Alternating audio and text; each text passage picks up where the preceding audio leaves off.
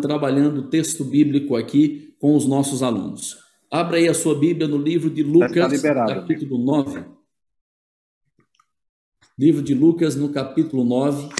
E nós vamos ler aqui, ok? Já estou autorizado, vou compartilhar aqui tela com vocês, tá bem? Para que a gente acompanhe o tema. Deixa eu abrir aqui a minha tela agora. Excelente. Lucas capítulo 9 e o verso é o verso 23. Vamos falar um pouco sobre princípios do discipulado. Em Lucas 9, 23, nós encontramos o evangelista Lucas falando de forma muito contundente a respeito do que significa seguir a Jesus. E para mim, esse é um dos versos mais bonitos sobre discipulado que nós encontramos na Bíblia. Lucas 9, 23 está escrito o seguinte: acompanhe comigo aí. A Bíblia diz assim: ó, Dizia a todos: Se alguém quer vir após mim, a si mesmo se negue, dia a dia tome a sua cruz e siga-me. Três lições podemos observar nesse texto bíblico.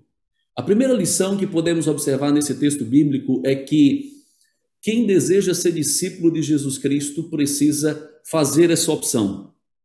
Porque seguir a Cristo é de fato uma opção. Entendam, amigos, que não é possível a gente, por exemplo, formar discípulos em massa. Discípulos, eles são feitos de forma individualizada. E se eu pudesse comparar aqui entre uma linha de produção em massa, uma montadora de carros, e, por exemplo, amigos, uh, um artesão trabalhando artesanalmente com a madeira ou com a pedra, eu diria que discipulado está mais para isso. Discipulado está mais relacionado com o trabalho de um artesão do que discipulado é, em relação, então, ao que eu diria uma linha de montagem, porque não é assim.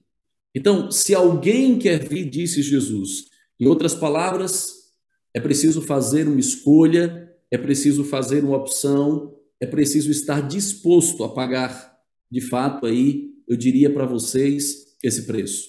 Em segundo lugar, o que nós vemos no texto bíblico aí é o custo do discipulado. Olha o que é esse custo. De acordo com o texto aí, o custo do, o custo do discipulado é a negação. Vejam o que diz aí a palavra de Deus. Se alguém quer vir após mim, a si mesmo se negue. Então, o discipulado, amigos, é algo que eu e você precisamos ter em mente e que tem um preço, custa caro. Billy Graham, interessante que ele dizia o seguinte: a salvação é de graça, mas o discipulado custa tudo. Você entendeu bem isso aqui? Existe um preço a ser pago. E muitas vezes, queridos, quando nós estamos no processo de fazer discípulo, a igreja nesse processo de fazer discípulo, nós estamos vendo que alguns discípulos estão entrando na igreja sem essa consciência de que existe um preço a ser pago. Alguns entram pelo emocionalismo, outros entram por outras razões, mas existe um preço, e o preço é a negação do próprio eu. Em terceiro lugar, discipulado é uma experiência diária. Você está entendendo bem isso aí? Discipulado é uma experiência diária. E quando eu falo de experiência diária, eu estou dizendo que a pessoa que toma essa decisão por Cristo, dia a dia, como diz o texto aqui, ela vai seguindo a Jesus. Dia a dia ela toma a sua cruz. Ou seja, discipulado não é um evento, discipulado não é um programa, discipulado nem mesmo é uma visitação que eu estou fazendo a alguém. Não é uma situação isolada. Discipulado é um processo. E essa expressão utilizada por Lucas, dia a dia, significa dizer que nós precisamos encarar o discipulado não como uma corrida de revezamento 4 por 100, que é rápida, mas precisamos encarar o discipulado uma verdadeira maratona que exige de nós um esforço maior, que exige um compromisso maior é um processo. E assim, amigos, com essas três verdades em mente, eu quero que você e eu mergulhemos um pouquinho mais nos princípios do discipulado. Já vimos quatro, mas precisamos ver ainda mais quatro. Mas lembre-se, discipulado é uma opção, seguir a Cristo é uma opção. Discipulado tem um preço, e esse preço, o custo dele é a negação. E discipulado é uma experiência diária, portanto, é um processo, e nesse processo nós precisamos entender que existem várias etapas. Não podemos resumir o discipulado a um programa ou a um evento. Que princípios são fundamentais, então, para que o verdadeiro discipulado aconteça?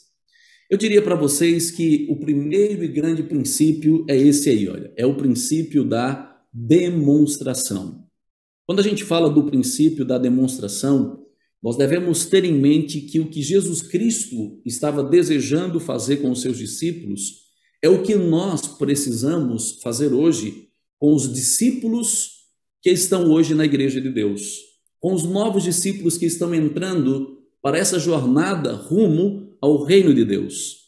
Jesus Cristo, quando falamos de demonstração, Jesus Cristo estava mostrando-lhes como se deve viver. Esse é o grande ponto. A demonstração é quando eu ensino para alguém o modo de vida, o estilo de vida. Eu coloquei essa imagem aí do pai e do filho, porque essa imagem ela diz muito. O pai demonstra ao filho o que o filho deve fazer, e em suas atitudes ele também demonstra o que o filho deve ser na construção do seu caráter. Então, amigos, Jesus estava trabalhando através da demonstração aquilo que os seus discípulos deveriam ser. Jesus queria que eles o imitassem. E aqui vem uma verdade que nós precisamos discutir um pouquinho. Pensar um pouco, refletir. Sabe o que acontece? Muitas vezes nós estamos associando o discipulado com o fazer. E não estamos associando o discipulado com o ser. E deixe-me dizer para você que o ser, ele vem antes do fazer. Sabe por que não temos discípulos melhores muitas vezes dentro de nossas igrejas? Porque estamos focando apenas o fazer. O que o discípulo tem que fazer ou deixar de fazer. E o fazer está mais nítido aos nossos olhos. O fazer está relacionado com o exterior. Mas sabe, amigos, o ser que nós não vemos e que precisamos trabalhar na construção do discípulo é que vai determinar o fazer. Então eu vou dizer algo para você agora, acompanhe bem aí. É possível fazer algo e não ser discípulo. É possível ir à igreja, é possível devolver dízimos e ofertas, é possível participar dos cultos, é possível fazer uma série de coisas que aparentemente são coisas que um discípulo faz. É possível fazer coisas e não ser um discípulo, mas é impossível ser um discípulo e não fazer. E Jesus estava preocupado com a essência, por isso Jesus demonstrou-lhes o que eles deveriam fazer. E Jesus fez isso através de diferentes práticas. Jesus mostrou-lhes. E quando Jesus mostrou-lhes, ele esperava que os discípulos acabassem repetindo essa demonstração. A primeira maneira pela qual Jesus demonstrou que deveria ser um discípulo foi através da prática da oração. Jesus não forçou seus discípulos a orar. Ele os inspirou a orar. Simplesmente os discípulos viram a vida de oração de Jesus e foram inspirados por essa vida de oração, ao ponto, amigos, que a Bíblia diz que eles chegaram e pediram a Jesus: ensina-nos a orar. Porque aquela prática foi impactante. Entenda-se prática aqui também por disciplina. Precisamos ensinar os nossos discípulos se queremos discípulos saudáveis dentro da igreja, a viverem algumas disciplinas espirituais. E Jesus então trabalhou aqui com algumas dessas disciplinas. Jesus demonstrou-lhes a disciplina da oração. Jesus também demonstrou-lhes a disciplina ou a prática das escrituras. Tudo que Jesus fazia tinha como base as Escrituras. Interessante que foi feito um estudo e se descobriu o seguinte: Jesus, em relação a outras pessoas, fora os seus discípulos, ele citou as Escrituras, o Antigo Testamento, 90 vezes. E os discípulos testemunharam isso. Mas em relação direta com os seus discípulos, Jesus citou as Escrituras, o Antigo Testamento, mais ou menos 60 vezes. Você acha que isso foi por acaso? Não, Jesus estava impactando todo o tempo seus discípulos com a prática das Escrituras. Jesus estava lhes dizendo que eles precisavam ter uma vida alicerçada na palavra de Deus. E essa prática também os impressionou. Em terceiro lugar, Jesus também demonstrou o que eles deveriam ser através da prática do evangelismo. E é interessante você perceber aqui que o evangelismo de Jesus fluía de forma natural. Ei, pare para pensar nisso aqui. Evangelismo, muitas vezes, quando a gente utiliza essa palavra, nós estamos restringindo o evangelismo a um programa, a uma série, a um momento apoteótico com um grande cantor, com um grande pregador, com aparelhos de som, imagem, luzes, coisas que chamam a atenção, um grande aparato. E amigos, eu quero dizer para vocês que isso não é evangelismo. Na realidade, você pode ter grandes campanhas, grandes séries, etc., como parte do evangelismo. Mas evangelismo, na realidade, era o estilo de vida discipulador de Jesus. A prática do evangelismo de Jesus era muito natural. Ele estava caminhando com os seus discípulos, ele estava no meio da multidão, ele estava conversando com as pessoas, e o evangelismo fluía de maneira natural, porque era a essência da vida discipuladora que Jesus estava demonstrando para os seus discípulos. Interessante que a prática do evangelismo de Jesus era feita com quatro S's. Como assim, pastor Everon, quatro S's? Você sabe essa citação, essa citação que você está vendo aí na tela comigo agora, é uma citação muito muito clássica, né? Nós utilizamos em vários momentos, em várias circunstâncias, e você conhece essa citação de Ellen White falando sobre como Jesus praticava o evangelismo. Mas eu quero extrair dela quatro S's. Preste muita atenção. Ellen White diz que unicamente os métodos de Cristo é que trarão verdadeiro êxito no aproximar-se do povo. Então, se esse é o método infalível, temos que aprender com ele. E veja o que o Salvador fazia. Ela diz aí de maneira muito clara: o Salvador misturava-se com os homens, como uma pessoa que lhes desejava o bem, manifestava simpatia por eles, ministrava-lhes as necessidades, granjeava-lhes a confiança e então ordenava: segue-me. Você percebeu aí? Existem quatro S's na prática do evangelismo de Jesus. Qual é o primeiro S que nós podemos identificar? Socializar. Jesus se misturava com as pessoas. Os discípulos estavam aprendendo isso porque Jesus estava demonstrando. Existe um segundo S, e o segundo S é simpatizar. Jesus manifestava simpatia por cada pecador, por cada pessoa que se aproximava dele. O terceiro S, o terceiro S é o servir porque Jesus ministrava as necessidades das pessoas. E aqui eu vejo, queridos, o poder da relevância. O serviço nos ajuda a crescer em relevância. Algumas igrejas simplesmente não fazem nenhuma diferença. Se as portas estão abertas ou estão fechadas, elas não fazem diferença para a comunidade, porque servem pouco. E Jesus, finalmente, amigos, dizia para as pessoas: segue-me. Qual o terceiro S? É o S de salvar, o S da salvação. Olha que prática tremenda. Jesus se socializava, simpatizava-se com as necessidades das pessoas, servia e salvava. Esses quatro S's foram uma prática demonstrada por Jesus e reproduzida então mais tarde pelos seus discípulos. Como nós vemos isso?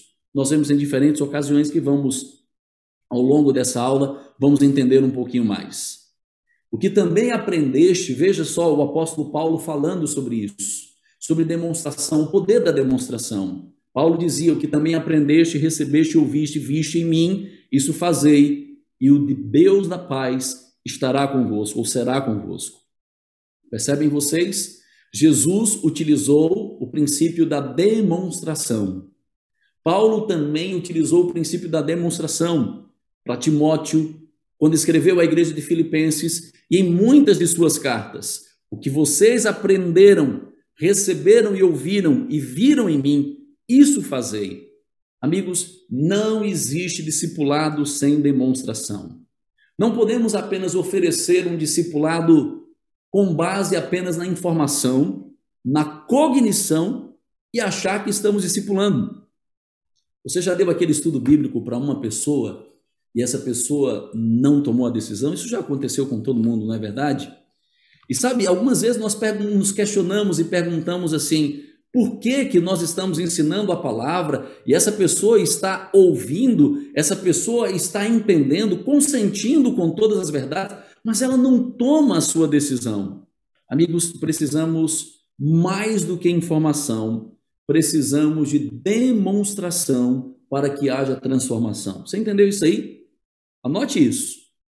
Precisamos mais do que informação, precisamos de demonstração para que haja transformação. Esse é o, o, quinto princípio que nós estamos vendo nas aulas de hoje. Mas há um, um princípio adicional. Jesus demonstrou com que objetivo? Com o objetivo agora de delegar. Esse é o sexto princípio que eu e você precisamos ter em mente: o princípio da delegação. Por que esse princípio é o princípio tão importante? O que Jesus esperava com a aplicação desse princípio? Jesus, ao aplicar esse princípio, estava distribuindo trabalho entre os seus discípulos. Ele queria que os seus discípulos pudessem então agora simplesmente a partir da demonstração reproduzir aquilo que eles estavam vendo, aquilo que eles aprenderam. Por isso, Jesus estava distribuindo. Observe que aqui há uma descentralização. Não estava tudo concentrado apenas em Cristo. Jesus estava agora, queridos, fazendo com que seus discípulos começassem a experimentar um efeito de reprodução. O que, que Jesus estava fazendo? Jesus estava agindo como a águia. Como assim, pastor Everon, Jesus agindo como a águia? Lembre-se, amigos, que a águia, ela ensina os seus filhotes a voarem. E ela ensina os filhotes a voarem empurrando-os do ninho. O que Jesus estava fazendo agora com o princípio da delegação? Jesus estava empurrando os seus discípulos, os seus discípulos do ninho, para que eles fossem para o mundo e dessa maneira eles pudessem, através de suas próprias asas, alçarem voos especiais, voos espirituais no reino de Deus que estava sendo estabelecido. É isso que Jesus fez. Empurrou os discípulos para o mundo para que experimentassem as suas próprias asas, usassem as suas próprias asas, claro, sempre do poder do Espírito de Deus. Jesus está aqui, amigos, mostrando que existe uma diferença entre delegar e delargar. E quando você para para pensar, são duas palavras muito próximas, mas com sentidos completamente diferentes. Jesus não estava delargando, estava delegando. Delargar é quando você dá a tarefa para o outro fazer, mas você não acompanha. Na expressão popular, você passa o problema para o outro e espera que o outro resolva, dê o seu jeito. Jesus não está fazendo isso. Jesus está delegando, ele está dando a tarefa, ele está dando aí, queridos, uma missão, mas ele está ao lado. Ele está ao lado e vocês vão ver que os discípulos não foram abandonados. Com a delegação, Jesus está estabelecendo aqui um paradoxo. Jesus está demonstrando a diferença que existe entre liderança piramidal e liderança circular. Qual é a diferença ou as diferenças principais entre uma e outra? A liderança piramidal poderíamos dizer que é a centralizadora. E a liderança circular poderíamos dizer que é a liderança compartilhada. Então, quais são as suas principais diferenças? Na liderança piramidal, o líder está lá no topo, sendo mantido por todos os outros que estão na base. Aqui na liderança piramidal existe independência, mas na liderança circular o que existe é interdependência. Cada um sabe o valor do outro e existe aqui uma, uma troca de experiências e de valores. Na liderança piramidal, o foco está nos programas. O programa é tudo. E alguns, muitas vezes, acabam entrando até em conflito para que o seu programa prevaleça sobre outro programa. Mas na liderança circular ou compartilhada, o que prevalece são as relações de uns para com os outros. As pessoas são mais importantes do que os programas. Na liderança piramidal, amigos, o objetivo final é o proselitismo, fazer um converso. Mas na liderança circular ou compartilhada, o objetivo não é só ter mais alguém vindo para a igreja. O objetivo é multiplicação, é que o discípulo se multiplique em outros. Quando Jesus estava delegando, Jesus estava justamente compartilhando a sua liderança através de um modelo circular. E é muito importante que eu e você entendamos isso, porque isto aqui pode nortear o modelo de liderança que nós estamos adotando. Em outras palavras, com a delegação, Jesus estava promovendo amadurecimento. Discípulos amadurecem quando há delegação, quando há distribuição de tarefas. E, e, e essas distribuições de tarefas, elas ocorrem com acompanhamento. Você entende? Jesus estava promovendo o crescimento de cada um dos seus discípulos. Na prática, hoje, amigos, se queremos de fato levar pessoas ao crescimento, nós precisamos nos valer do princípio da delegação. E sabe por que isso é importante? Porque elas vão experimentar amadurecimento. Mas é importante frisar isso aqui: não conseguiremos distribuir tarefas apenas a partir do tempo. Precisamos mais do que o tempo. Sabe por quê? Pare para pensar comigo. Qual é o percentual de pessoas que podem, de fato, utilizar ou, na realidade, desenvolver ali os seus dons, praticar ministérios apenas dentro do tempo? As estatísticas mostram que mais ou menos 20% dos membros da igreja é que estão desenvolvendo dons e praticando ministérios dentro do tempo.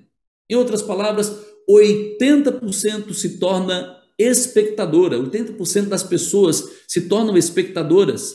Então elas precisam mais do que o templo para poder então desenvolver tarefas e criar robustez e maturidade espiritual. É por isso que elas precisam também do ambiente das casas e das ruas.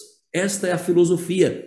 Uma igreja que está adorando nos templos, uma igreja que está vivendo em comunidade nas casas e que está servindo nas ruas. Mas além do princípio, amigos, que nós já vimos aqui, da demonstração e da delegação, existe o sétimo princípio. E esse princípio também ele é muito importante. É o princípio da supervisão. O que Jesus esperava? Jesus, ele supervisionava os seus discípulos. Essa prática é uma prática necessária para a formação de discípulos saudáveis. O que tem a ver essa questão da supervisão com o discipulado? Vamos entender um pouquinho mais? Olha só, Jesus supervisionou seus discípulos quando ele os enviou na primeira missão, os doze. A Bíblia diz que eles voltaram e eles deram um relatório para Jesus. Depois Jesus teve a segunda missão, e agora a segunda missão foi a missão dos 70. E a Bíblia diz que nessa segunda missão, o relatório foi mais robusto, o relatório foi mais promissor, o relatório parece que foi mais alvissareiro. Sabe por quê? Porque quando eles voltaram e deram um relatório, você vai encontrar isso em Lucas 10, a Bíblia diz que Jesus se alegrou de tal forma que a Bíblia diz, amigos, que Jesus viu a Satanás caindo do céu. Interessante, ele estava vendo o reino das trevas ser desbancado. Por quê? Porque eles foram em 70, de dois em dois, e a Bíblia diz que eles tiveram sucesso. Os demônios lhes eram submetidos, havia cura, sinais, maravilhas. A segunda missão parece ter sido mais promissora e o relatório parece ter sido mais alvissareiro do que a primeira. Por quê? Porque houve supervisão. Na primeira missão, quando Jesus enviou os doze, eles voltaram com um relatório positivo. Mas Jesus os ouviu e Jesus também lhes orientou. Agora, os doze estavam no meio dos setenta e eles espalharam entre os demais como eles deveriam ter sucesso nessa missão. E é interessante que eles voltaram agora com maior sucesso. Na primeira missão, Jesus supervisionou e por isso ele garantiu um sucesso maior. Na segunda missão, e nessa segunda missão, Jesus novamente os supervisionou porque eles voltaram e trouxeram um relatório para Jesus. E a alma do Senhor Jesus se alegrou, o coração do Senhor Jesus se alegrou. Você percebe a importância, amigos, aqui de haver supervisão? Esse estudioso de crescimento de igreja, Robert Coleman, ele diz que a falta de supervisão produz acomodação. Você concorda com ele? Olha as palavras que ele está dizendo aqui, ó. Ele diz assim: Jesus não queria que seus discípulos descansassem no sucesso ou no fracasso. Olha bem aqui para mim, ó. Escuta o que eu vou dizer para você agora. Quando não há supervisão, nós descansamos, nos acomodamos em duas coisas que podem ser perigosas: no sucesso ou no fracasso. O sucesso é muito perigoso, porque nós podemos atingir determinado sucesso, chegarmos ao topo de alguma coisa e simplesmente descansarmos nisso aí. Porque nós atingimos e não galgamos coisas ainda maiores. O fracasso também pode ser decepcionante e trazer acomodação para muita gente. Então, quando há supervisão, nós estamos simplesmente deixando, dizendo para aquelas pessoas que estão ao nosso lado, para aqueles discípulos que estão sendo formados, nós estamos dizendo para eles que não pode haver descanso, parada no meio do caminho, porque a falta de supervisão produz acomodação. Olha essa pesquisa feita por um outro estudioso chamado Joel Comiskey. Comiskey, amigos, ah, ao escrever o seu livro aí, Mitos e Verdades a respeito da Igreja em Células, ele cita uma pesquisa de dois uh, outros pesquisadores chamados Jim Egley e Dwight Morable. E é interessante entender aqui como essa pesquisa, o valor dessa pesquisa em relação, amigos, a essa questão uh, da supervisão. Ele diz que esses dois pesquisadores aí, eles pesquisaram, entrevistaram mais de 3 mil líderes de pequenos grupos, em 200 igrejas diferentes. E a pesquisa, ela era para saber o que de fato, né? O que de fato produz uh, uma vida, um ministério de vida longa em relação aos pequenos grupos. E a pesquisa revelou, revelou que havia um diferencial. O fator fundamental para o sucesso a longo prazo com o ministério de pequenos grupos era uma supervisão proativa dos líderes. Então, o fator fundamental para o sucesso a longo prazo foi a supervisão. E foi isso que Jesus fez. Ele tinha pouco tempo, mas nesse pouco tempo que ele tinha, ele estava constantemente supervisionando os seus discípulos e sabe, isso aqui é fundamental, porque quando há supervisão, a acomodação, ela deixa de existir. Bom, eu quero que você entenda aqui que existe pelo menos cinco atitudes de um supervisor que é proativo. Preste muita atenção aqui nessas cinco atitudes. Primeiro, um supervisor proativo, alguém que se torna um discipulador de outro. Ele tem encontros pessoais, para encorajar esta pessoa que está no processo de discipulado. Em segundo lugar, uma pessoa que é um discipulador proativo, que está supervisionando o crescimento de outro, ora regularmente pelo discípulo que está em formação. Em terceiro lugar, ele visita o discípulo periodicamente. Veja que o relacionamento aqui É, é, é, é uma liga constante. E em quarto lugar, se disponibiliza e ajuda o discípulo a resolver os problemas. Não é alguém diferente, é alguém que está ali próximo, que está disposto e disponível para ajudar. Em quinto e último lugar, um supervisor proativo é alguém que incentiva o discípulo a fazer o mesmo com mais alguém. Assim como eu agi com você, assim como eu supervisionei o seu crescimento, você deve fazer o mesmo com mais alguém. Isso nos leva a uma reflexão. E a reflexão é a seguinte: onde é que nós chegaremos a aprender a lição ministrada por Cristo? Quando? Que lição? A lição que nos ensina a não ficarmos satisfeitos meramente com os primeiros frutos. A lição que nos ensina, através da supervisão, que podemos fazer mais para o reino de Deus. A supervisão nos ajuda a isso. Esse é o sétimo princípio, mas há o último princípio que eu quero trabalhar com você aqui hoje, nessa manhã. E o último princípio é reprodução.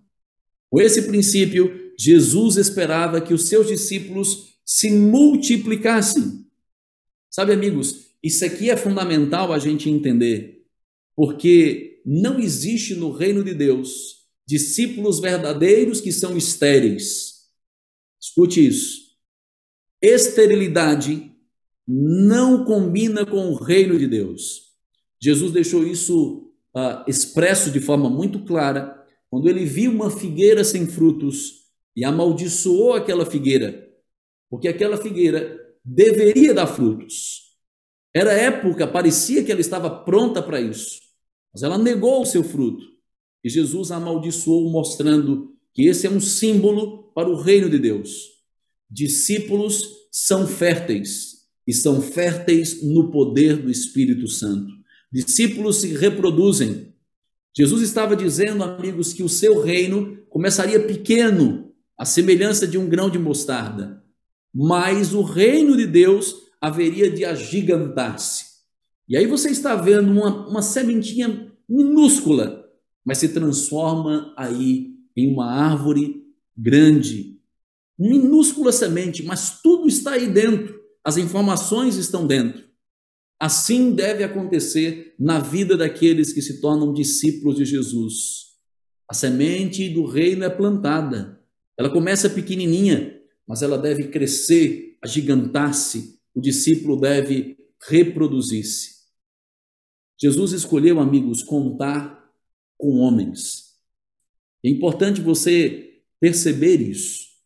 Ele não precisava, mas ele escolheu contar. Ames fala que o método de Cristo são os homens. Interessante. A gente está buscando aí cada vez melhores métodos, novas ferramentas, mas o método que Jesus escolheu contar são os homens. Então escute isso. Nós não precisamos de melhores métodos, nós precisamos de melhores homens. São melhores homens, melhores discípulos, que vão fazer com que o reino de Deus de fato se expanda, com que o método de Cristo funcione. Sabe qual é o nosso grande desafio, amigos? É que muitas vezes estão, estão vindo para dentro da igreja, da igreja pessoas que não entenderam o seu chamado para serem discípulos ou discípulas do reino de Deus. Lembra lá do texto inicial de Lucas 9, 23? Um verdadeiro discípulo entende o preço do discipulado, o custo, e o custo é a negação. Amigos, qual é o teste da grande comissão? Como é que nós podemos saber, já que o método de Cristo são os homens, então, pastor, como é que eu posso saber se nós estamos passando no teste da grande comissão? Se nós estamos passando no teste do desafio que Cristo nos confiou?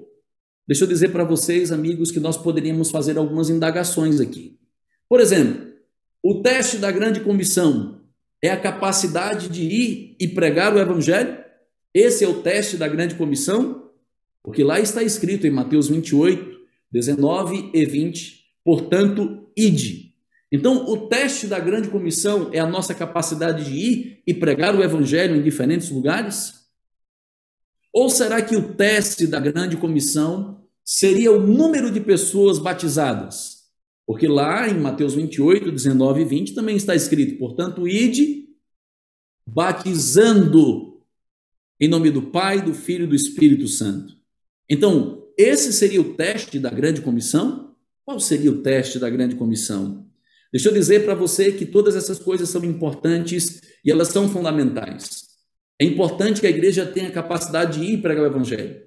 É importante que a igreja vá e a igreja batize pessoas, claro, no nome de Jesus. Mas o verdadeiro teste do discipulado, o verdadeiro teste da grande comissão que estamos cumprindo, é esse aí. O prosseguimento da obra com a próxima geração. Não basta ir e pregar. Não basta ir pregar e batizar. É preciso fazer com que as pessoas que se tornaram discípulas de Jesus reproduzam isso na próxima geração. Quando isso acontece, a grande comissão foi feita de forma completa, de forma integral. Observe que a igreja cristã primitiva, ela entendeu e ela passou nesse teste. Vejam que a igreja cristã primitiva, ela comprovou que o plano de Cristo de conquistar o mundo realmente funciona. E se você vai à Bíblia, você vai ver que esses discípulos agora, eles estavam se reproduzindo na vida de outros discípulos e dessa forma, esses discípulos estavam passando o evangelho para a próxima geração, de maneira tal que o apóstolo Paulo diz que o evangelho se tornou conhecido em todo o mundo. Que mundo era esse? Era o mundo conhecido daquela época. Você entendeu aí?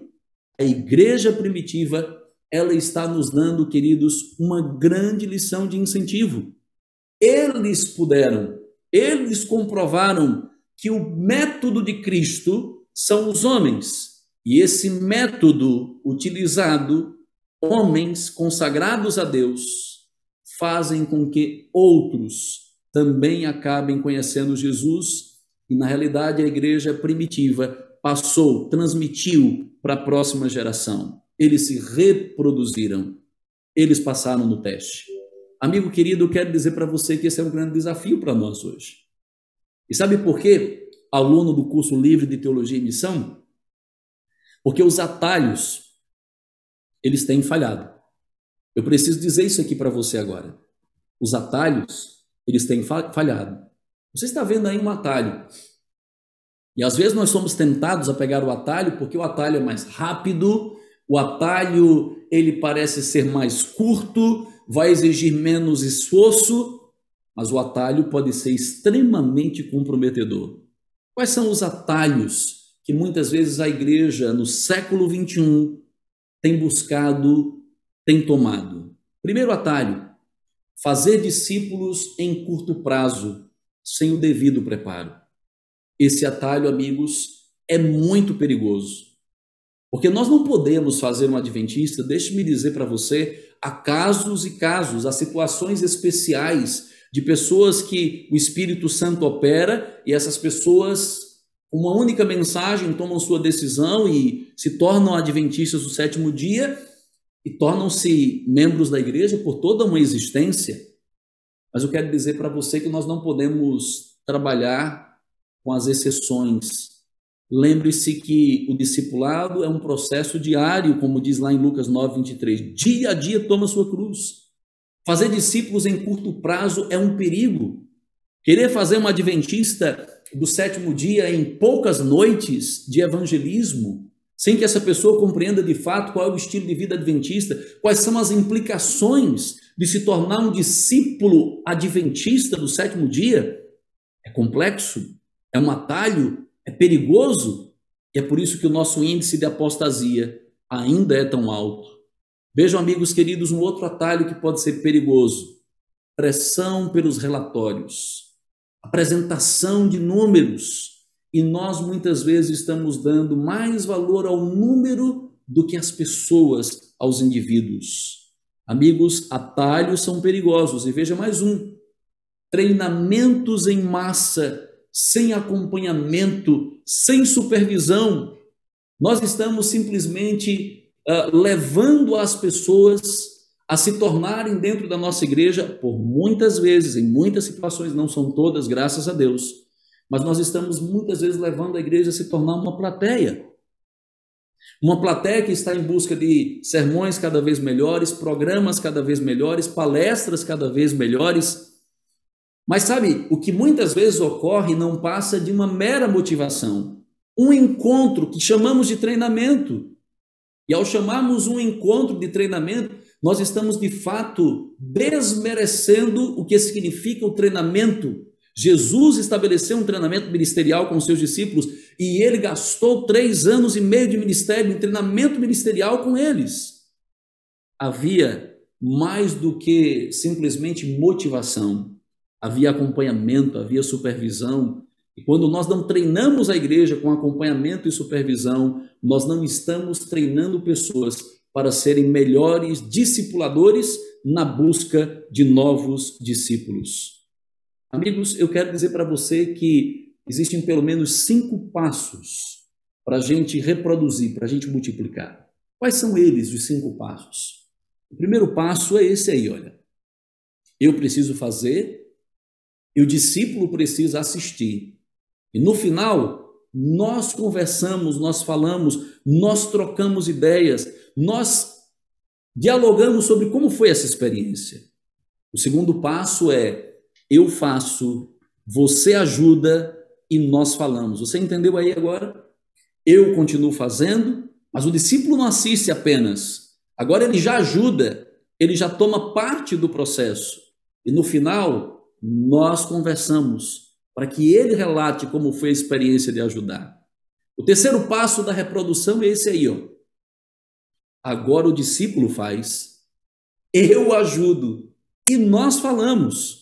Você entendeu que agora está havendo uma inversão de papéis? O discípulo faz, o discipulador ajuda. E agora vamos conversar e vou, vou dizer para ele como é que ele agiu, como que ele fez. E ele também vai dizer de sua experiência, mas há um quarto passo que também é muito interessante. O quarto passo é ele faz, eu assisto e nós falamos. Agora já o discípulo faz, ele já está mais maduro e o discipulador está assistindo, mas ainda assim ele fala. Mas o quinto e último passo é o passo desejável. Anote isso, tome nota disso, porque esse quinto e último passo é o que nós precisamos para que haja uma reprodução de discípulos, uma cultura de multiplicação dentro das nossas igrejas. E o quinto passo é o discípulo faz, agora ele já é um discipulador. Ele faz, alguém assiste com ele e eles agora falam. Você entendeu aqui? Primeiro houve uma inversão de papéis. Agora, no quinto passo, há uma multiplicação do processo de reprodução. E o discípulo vai fazer a mesma sequência com aquele que ele está discipulando agora. No quinto passo, ele já está fazendo, ele já sabe, ele já entendeu, mas ele já buscou alguém para assistir com ele e ambos estão falando e trocando ideias. Amigos, eu quero concluir dizendo para você algo muito especial. Algo que eu e você precisamos ter em mente aqui. Você não está nessa aula simplesmente para que você, ao final deste primeiro módulo receba um certificado. Você está nessa aula porque Deus quer mexer com os seus conceitos, com as suas ideias, com a sua liderança, com a maneira como nós estamos fazendo igreja. Deixa eu dizer para você que você não foi chamado para esse curso apenas para você ter mais conhecimento, porque é possível ter conhecimento e esse conhecimento está reservado para si e as coisas continuarem do mesmo jeito. Nós somos chamados para revolucionar. Nós somos chamados para provocar uma revolução espiritual em nossas igrejas. E se você crê nisso, diga amém aí. Escreva amém aí no chat, no YouTube, onde você está com a gente. Porque você faz parte do plano de Deus para mudar essa história. Como assim, pastor? Eu mais uma vez aqui quero evocar Robert Coleman. E para mim essa é uma das citações mais belas com a qual eu encerro então a minha aula. Veja o que ele diz. a única esperança que resta para o mundo é que se levantem homens que vão com o evangelho da salvação. Você entendeu? Homens são o método de Cristo. Deus está contando com você, líder. Deus está contando com você, meu irmão, com você, minha irmã. Homens que se levantem com o evangelho da salvação. E então, tendo conquistado os homens para o Salvador, olha a expressão aqui agora, não os abandonem. Esse é o grande ponto. Às vezes somos bons na conquista, mas abandonamos as pessoas, as deixamos, não continuamos cuidando, não continuamos com o processo da reprodução até que ele faça e outra pessoa assista. Então aqui está o ponto. Precisamos ser bons na conquista, mas não podemos abandonar. Pelo contrário, que trabalhem fielmente com eles, com paciência, zelo, até que se transformem em crentes frutíferos. Crentes frutíferos que vão fazer um, o quê? Que condimentam o mundo ao redor deles com o amor do Redentor. Você crê nisso? Diz amém. É isso que Deus está querendo de mim e de você. Que sejamos esses instrumentos multiplicadores dessa visão. Instrumentos que vão motivar a igreja à conquista mas que vão ajudar a igreja a não abandonar. Trabalharmos fielmente com essas pessoas até que elas se transformem em crentes frutíferos que condimentem o mundo com o amor do Redentor Jesus Cristo. Amigos, esta é a imagem final que eu quero que você veja aqui na tela. A imagem da rota do discipulado. O pastor Moisés terminou falando da rota e eu termino da mesma forma, dizendo para você que nós queremos uma igreja que esteja caminhando para a maturidade. Uma igreja de discípulos maduros. Que, primeiro, na primeira parada da rota, essas pessoas fazem parte de uma comunidade de amor. Logo, elas são levadas a serem fiéis adoradores de Deus em tudo, inclusive nos dízimos e nas ofertas. Essas pessoas na comunidade de amor, que são os pequenos grupos, elas são incentivadas a usar os seus dons e transformar talento em ministério. E logo elas vão ser motivadas a dar estudos bíblicos, porque nós queremos servir e ensinar para salvar. E finalmente, queremos ver novos conversos, mas não queremos apenas números, queremos discípulos transformados pela graça do Salvador Jesus Cristo. E você? quer fazer parte desse movimento? Você quer fazer parte dessa igreja? Você quer fazer parte dessa visão e dessa revolução espiritual? Escreve aí no chat. Conta comigo, Senhor, porque nós queremos que você seja parte desse exército de salvação verdadeira que o Senhor Jesus tem para oferecer. Que Deus nos abençoe com esta visão de discipulado e que a igreja caminha a passos largos para logo, logo vermos Jesus Cristo voltar. Deus abençoe você. Um abraço para todos que estão com a gente. E a gente continua agora com o pastor Jolivet e vamos para o último momento desse encontro de hoje. Muito bem, pastor Everon, que, que legal. Foi, foi realmente uma, uma aula muito inspiradora, com muita motivação, né? É, a gente viu aqui então, mais quatro passos. Né? E você trabalhou o aspecto mais prático agora, né? Como você mesmo disse, não é suficiente a teoria, nós precisamos colocar em prática. E dentro, de, dentro dessa prática, você mencionou a demonstração, a delegação, a supervisão e a reprodução. E eu fiquei pensando aqui, é, que, que, a gente poderia dizer para um irmão, é, pastor Everon? Esses irmãos que estão aqui assistindo, que estão aí na igreja, e que estão assim pensando, é, é verdade, a União já tem uma trilha de discipulado, a gente ouviu aqui essas informações, e... mas aqui na minha igreja, na minha realidade, o que, que eu posso fazer agora para poder colocar em prática essas, esse tema aqui do discipulado. A gente viu a importância de colocar em prática através desses passos aqui. De uma forma assim simples e prática, o que, que o irmão pode fazer lá na igreja dele para que o, o discipulado possa realmente acontecer ou possa melhorar já o que está funcionando, pastor? Que dicas você dá nesse momento?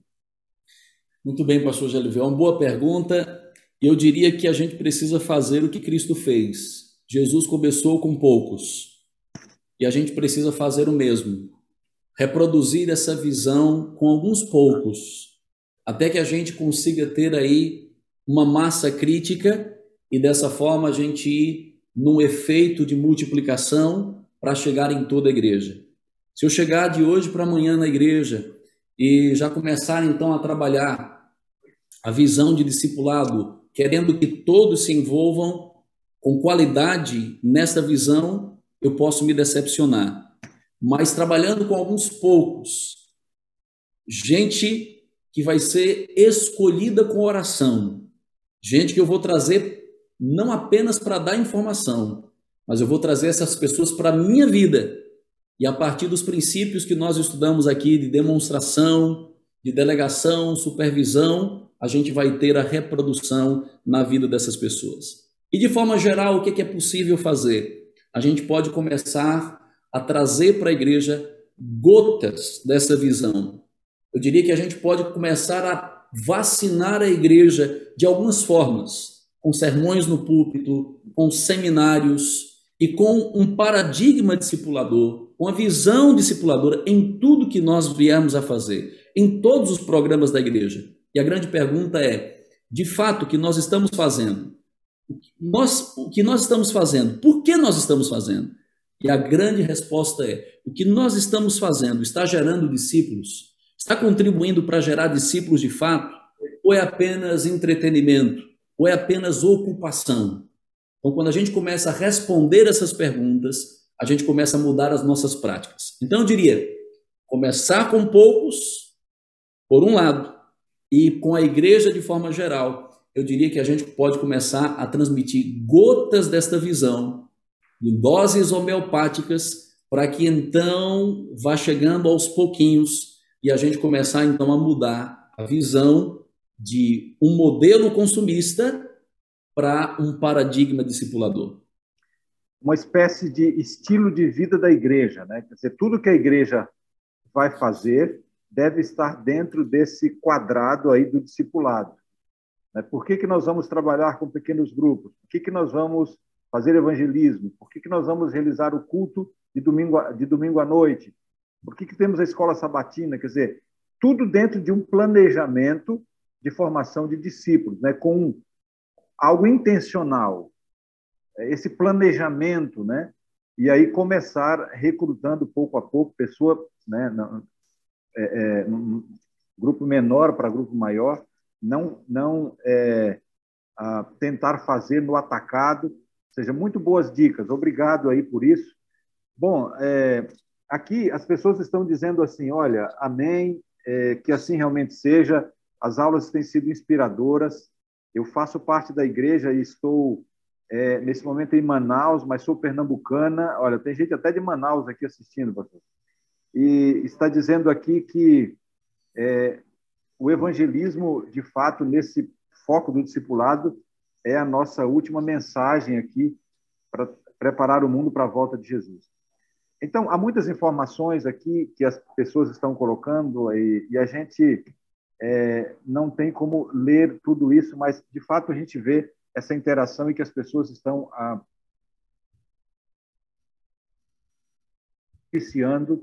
das aulas que estamos tendo. E nesse momento, pastor